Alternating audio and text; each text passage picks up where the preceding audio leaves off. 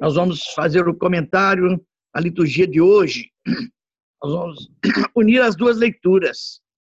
A primeira leitura do, do profeta Miqueias e o evangelho, o evangelho de São Mateus, no capítulo 12, versículos 38 a 42. Olha, uma das coisas mais difíceis é admitir que erramos. O sujeito começa a procurar justificar seu erro e tem dificuldade de reconhecer que errou. Né? Todos nós temos essa dificuldade.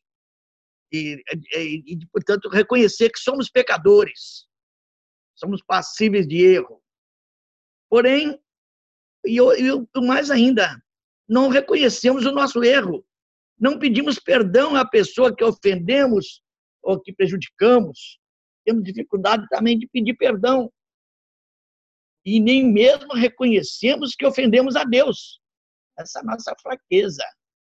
Na primeira leitura da liturgia de hoje, o profeta Miqueias mostra ao povo o quanto todos foram infiéis a Deus. Aquele povo chamando a atenção para a infidelidade deles para com Deus o quanto se desviaram dos seus caminhos.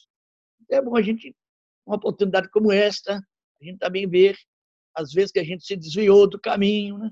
que não foi fiel a Deus, mas Deus é tão bom que nos dá a oportunidade de nos recuperarmos através de uma boa confissão, né? arrependimento sincero de nossos pecados. Nunca é tarde para recomeçar. Né? E, portanto, e ele estava chamando a atenção daquele povo porque não queria mudar de vida. Tanta oportunidade que Deus estava concedendo a eles sem uma mudança de vida, sem reconhecer o amor e a misericórdia de Deus. E essa atitude não agrada a Deus. É o que, é o, é que o profeta lembrou. Deus está constantemente realizando milagres em nossa vida. E não percebemos. E ainda ousamos pedir a Ele sinais que provem que nos ama, que cuida de nós e que mantém a nossa existência. Às vezes esquecemos tantos benefícios recebidos e qualquer uma dificuldade vai, se Deus existisse, não acontecia isso. Por que isso? Há uma expressão, viu, que eu sempre ouvi, eu nunca, nunca concordei com essa expressão. É quando alguém, uma pessoa muito boa, muito santa, está doente, alguém faz um comentário, ah, ela não merece isso. Como se doença, dificuldade fosse só para, só para os pecadores, né? Se fosse assim, não, não teríamos os mártires, não teria tantos santos que sofreram tantos, né? Anos, às vezes, numa cama. Né? Mas se santificaram exatamente naquela lei, oferecendo seu, suas dores, seus sofrimentos pela, pela conversão dos pecadores. Deus, então, aceitou aquele calvário pessoal daquela pessoa. Mas não, ninguém tem essa visão, não. Ah, ela, coitada, ela não merecia isso. Como se todo sofrimento fosse um castigo. Eu acho isso muito errado, sabe? Então, Deus está constantemente realizando milagres em nossa vida. E, até, e nós, ingratamente, não percebemos. E, às vezes, nem agradecemos os, os benefícios recebidos.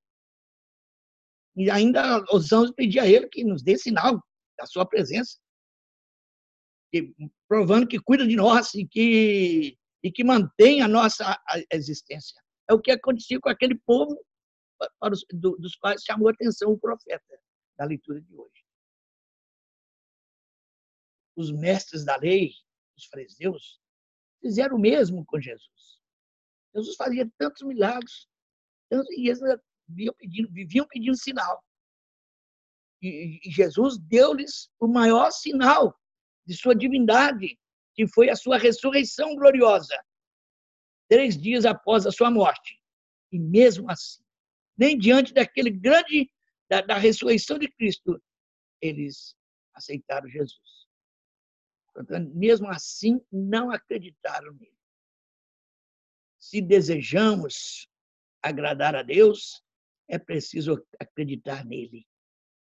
Praticar a justiça e amar a misericórdia e caminhar solícito com, é, com Deus. Esta resume toda a, a, a liturgia de hoje, as duas leituras. Vamos agora fazer a oração do dia. Oremos. Ó Deus, sede generoso para com os vossos filhos e filhas. Multiplicai em nós os dons da vossa graça, para que, repletos de fé, de esperança e de caridade, guardemos fielmente os vossos mandamentos. Por nosso Senhor Jesus Cristo, vosso Filho, na unidade do Espírito Santo. Amém. Por intercessão de Nossa Senhora, a desatadora dos nós, a bênção de Deus Todo-Poderoso, Pai, Filho e Espírito Santo, desça sobre vós, vossos familiares e permaneça para sempre. Amém.